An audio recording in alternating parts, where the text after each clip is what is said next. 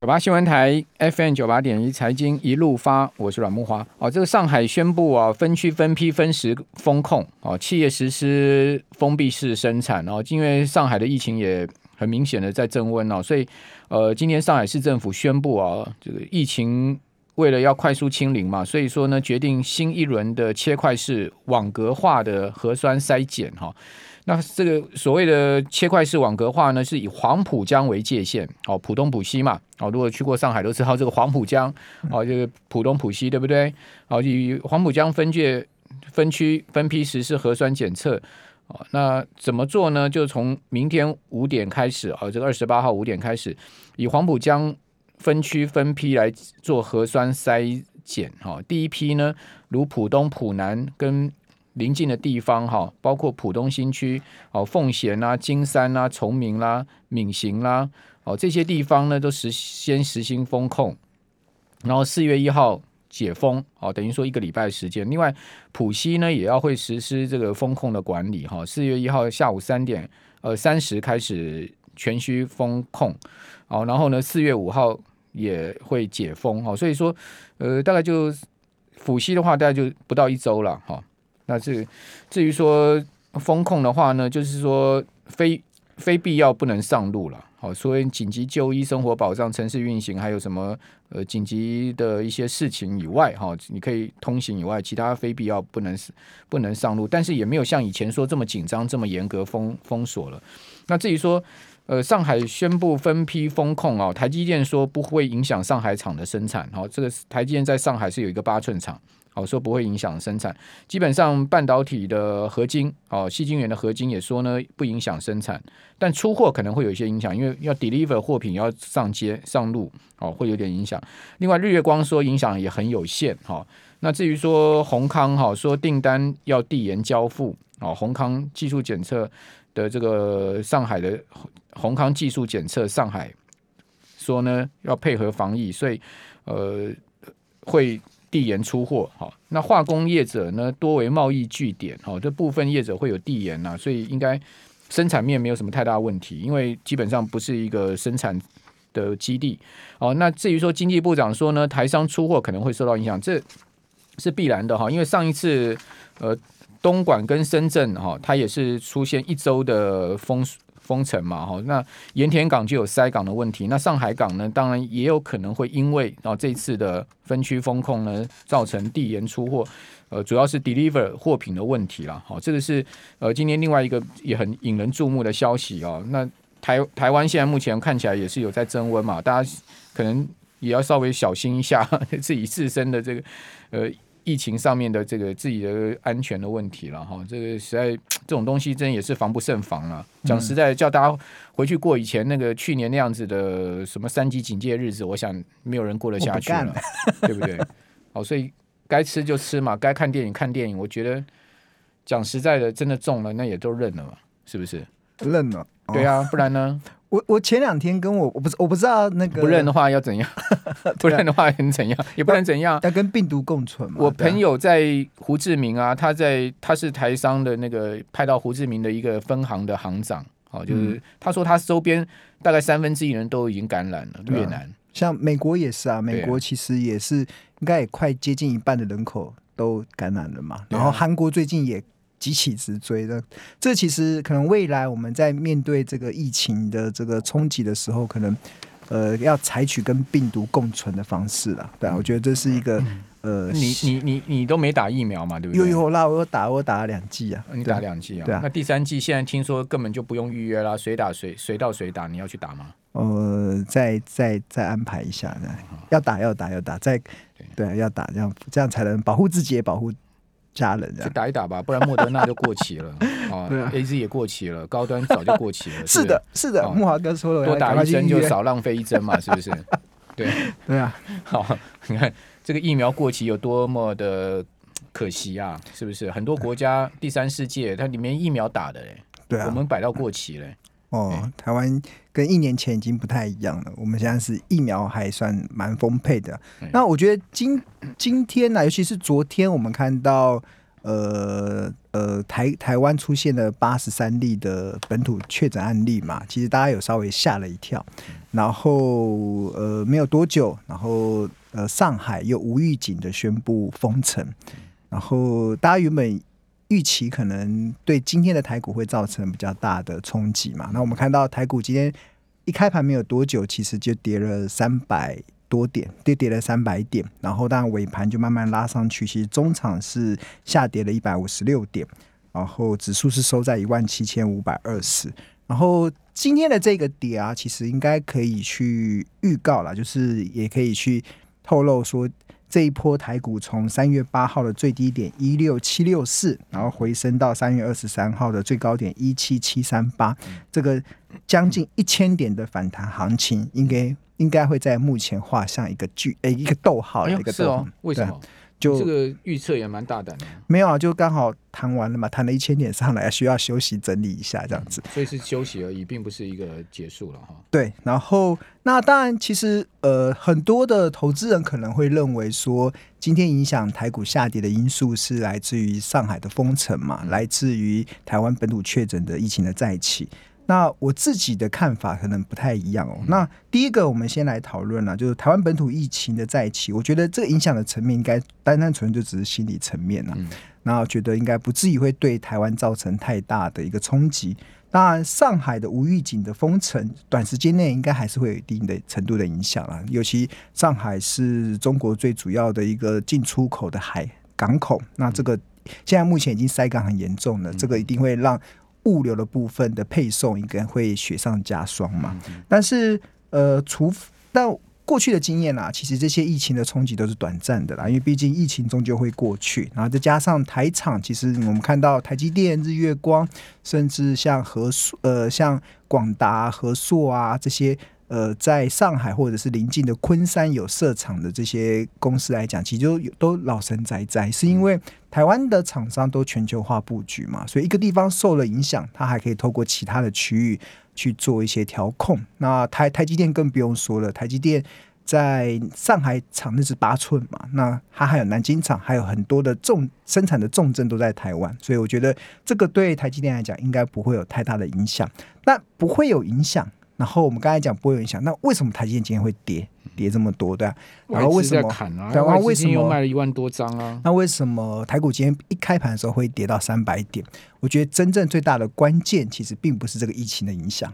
而是我自己是关注啦，就是这个美国十年期的公债殖利率，上个礼拜五上上个礼拜五是大涨，当天当当天大涨了四点二七个 percent，呃，收在二点四七左右，二点四七 percent。然后，那如果以这个过去这三个礼拜，这三个礼拜来看的话，其实美国的十年期公债殖利率啊，三周内已经飙涨了五十 percent 了，从当呃，从三月七号的最低点是一点六六七八 percent，然后呃飙升到上个礼拜五盘中最高有来到二点五趴，所以其实短线的涨幅其实高达五十 percent 哦。所以其实这个美国十年期公债殖利率其实狂升的背后啊，还有它后续的影响，我觉得才是今天真正影响台股的这个。空方力道的一个很大的关键，我觉得这个是也是想要在今天节目中跟大家分享的这样子。然后一般而言，我们在看这个美债值利率的飙升啊，其实它代表的其实值利率飙升代表是美债的价格在快速的下跌，因为殖利率跟价格的关系其实就是呃跷跷板嘛，就是值利率上升。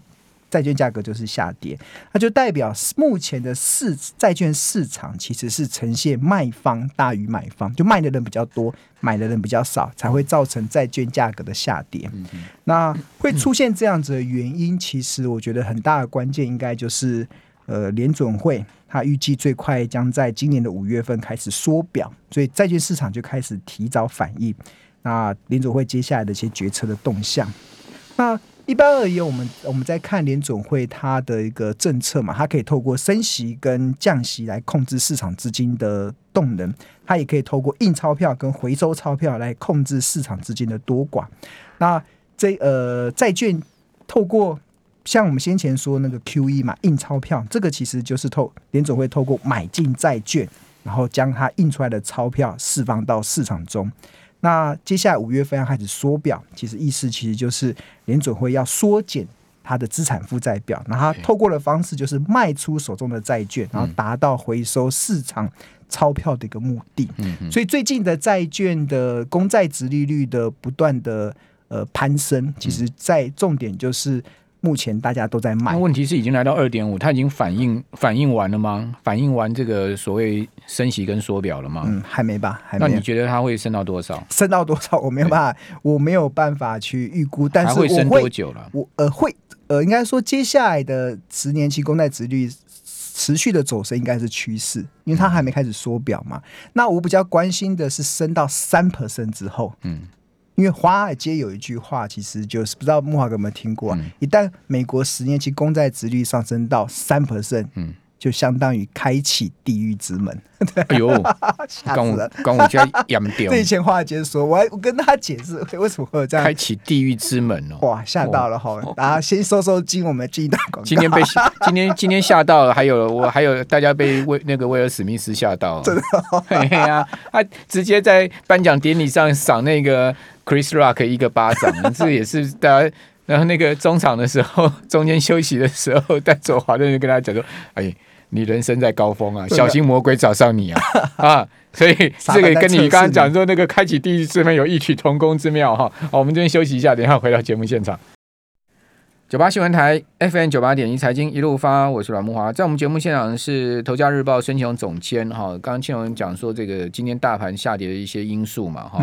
好，那那在这样这些因素综合判断下去，你会觉得呃，现在目前的操作策略应该是什么呢？再加上。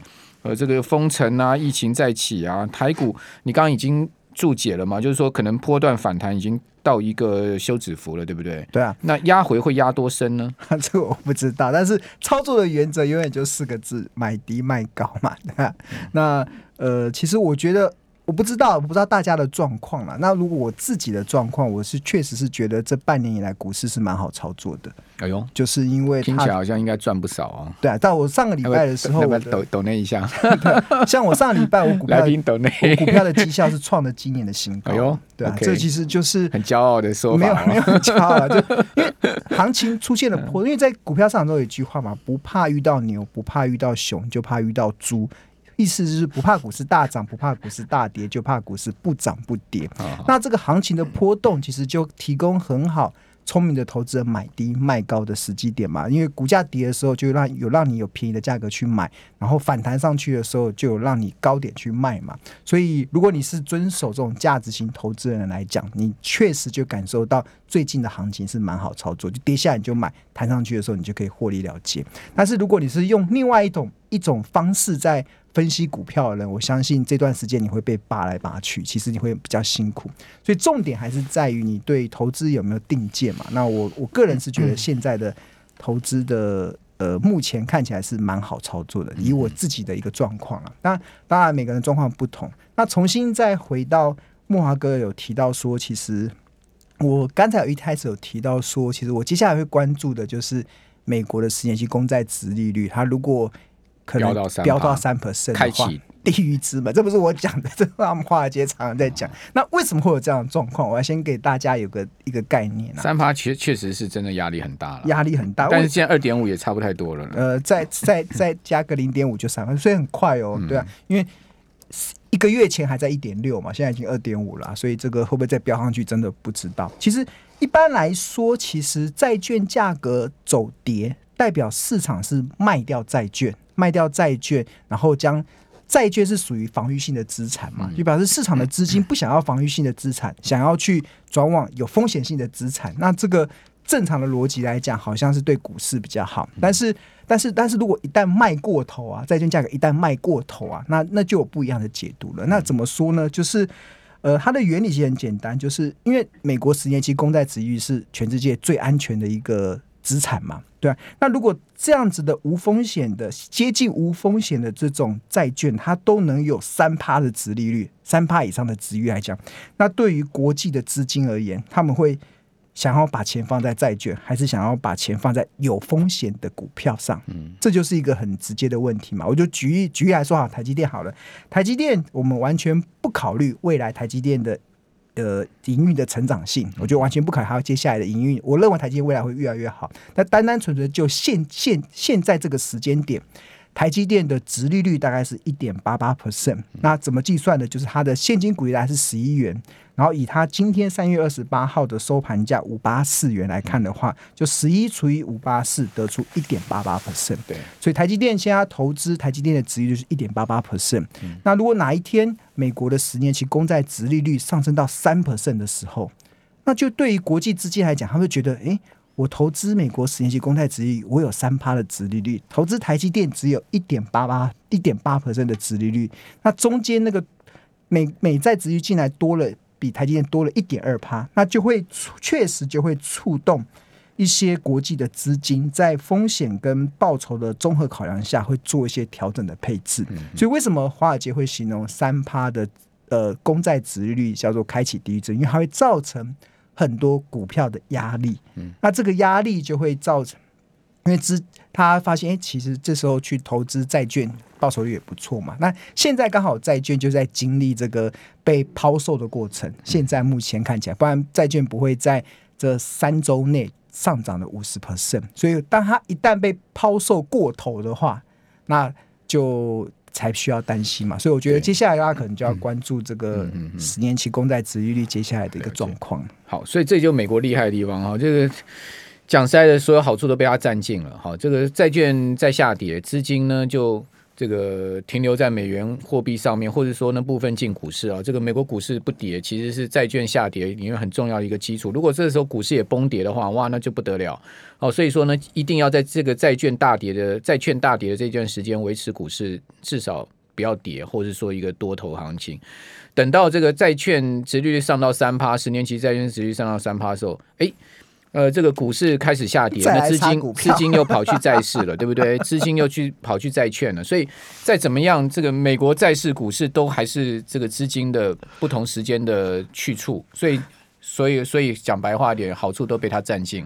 哦、是这样吗？呃，是不是这样子一个情况？是这样，但是大家不用妄自菲薄啊。台股也有我们自己的优势嘛。我们金管会主委不是一直出来跟大家讲要对台股有信心吗？是啊，我们也没也没有说对台股没有信心啊。我只是觉得说，我我刚讲的是国际资金、啊，对啊对啊，一定的，都是以美国为市场嘛。国际资金你不你国际大的真正大那些大资金，它在台股跟美股的百分比那是差太多了嘛。对啊，美股可能占五十趴，它可能台股只占一趴两趴而已嘛。嗯所以刚刚刚有网友问说，台积电为什么外资一直卖台积电嘛？其实有很多的理由嘛。一部分可能是风险的考量，另外一部分有确实是有一部分的资金他们会做一些这样子的一个调整。那当然，因为股票市场是少数股权会影响多数股权嘛。就是我我跟大家分享，在今年年初的时候。外资持有台积电的张数大概是一千九百六十一万张，那目前已经掉到一千九百万张以下，所以它光这段时间卖了六十几万张下来，就让台积电股价少掉了一百多块。那当然，呃，短线上会因为市场有一部分的资金做一些不同的考量，而造成股价短线的波动。但是我还是要强调，长期而言，台积电它的股价一定会回到它合理的企业价值啦。那我觉得。以现在目前来看，今天台积电在五八四嘛，我真我真的认为就是哎还不错啦，大家不妨可以再去思考，对？你不是以殖利率的角度去思考。好，那除了台积电之外，我觉得台股有很好的一个，在这种呃美债即使在美债的殖利率在走升的情况之下，我们还是有很好对于国际资金来讲，或者是。呃，我们本身有很好的一种防御性的价值，就是我们本身的值利率都蛮高的。那我这边有稍微统计一下，到今天下午为止啊，就是三月二十八号，台股目前值利率超过三 percent 以上的家数有八百八十二家哦，三 percent 太低了哦。那五 percent 好了，五 percent 以上的有四百九十二家。嗯五 percent 呢，已经五 percent 哦，七 percent 呢？七 percent 的有一百五十六家，一百五十六哇！你看，所以你问我十分之一了，对对啊，你问我现阶段的台股可不可以投资？嗯、我如果从直利率的角度来看的话，我我还是认为台股还是到处是黄金啊，嗯、还是到处是黄金，就等待你去去发掘嘛，等待你去发掘这个黄金到底可以到到什么样子的状况。那刚才有提到嘛，就是直利率这么。高的一些标的，那我我这边给大家稍微带来一下，嗯，就值率比较高的一些股票，那有有几档，而且我发现最近还蛮明显的，竟然都落在电子股哦。我最近在整理这种高值利率的股票，而且是低本益比的，还蛮多是电子股的部分，比如说像这个二十五是的联发科，联发科它去年赚七十点五六元嘛，然后今就预计要配发七十三元的现金股利，所以目前的值利率是超过七 percent 以上。那联发科为什么股价那么疲弱呢？为什么那么疲弱？呃，因为它先前涨很多，它从它是从三四百块涨上去的，那它接下来的获利，我觉得应该都还是会有一定的条件的。那另外一档像今天又跌七块，哦，九百六十四。哦，对啊，那另外一档，我我觉得另外一档，我觉得是比较没有那么高价位，是佳士达，这个是以前的那个、哦、呃电子代工的一个大厂嘛，那他这几年算是很积极的在跨入这个。医疗科技、电子医疗，台湾电子产业未来的出路，就是大家一直在寻找台湾电子产业未来的出路。除了笔电、除了智慧型手机之外，那未来我们红海找到电动车嘛？那还有一一部分的厂商是往医疗科技走。那不错啊，EPS 蛮高的。对，它 EPS 去年是赚四点二二元嘛？那现在目前股价在三十块上下。那它。预计配发二点五元的现金股利，所以目前的值利率也来到七点七趴哦，七点七趴。那另外还有像这个封呃封装封装的这个半导体的封装的大厂力成，它去年赚十一点五，然后现金股利是六点八，所以目前的值率也是超过七趴。嗯嗯。然后本一比其实都都都不到十倍嘛。那另外 力成的股价就是没丁没当，没丁没当就是。刚才不是问吗？现在要投资价值股还是投资成长股？美丁美当也不错啊。我觉得高值利率有个好处哦，像我以前很喜欢投资高值利率的股票，然后是因为它股价不涨的时候，我很有耐心，我可以领它股利嘛，我可以耐心的等到它营运出现成长，耐心的等到它股价出现成长的时候，那我赚价差。所以我觉得现阶段去找那种。高值利率的股票是蛮不错的一个选择啊。还有什么？还有比如说像这个、嗯、哦，顺达蛮顺达，呃，去年赚二十二点四二，然后预计配发十五块的现金股利，目前值利率是超过十 percent 以上。然后另外还有像丰益这个通路的 IC 通路的，它去年赚四点三一，然后预计配发三点七八，目前殖利率是超过八 percent。然后还有像联阳联阳。啊去年赚十一点二一，然后今年配发预计配发九块，殖率也超过七 percent。好，非常谢谢。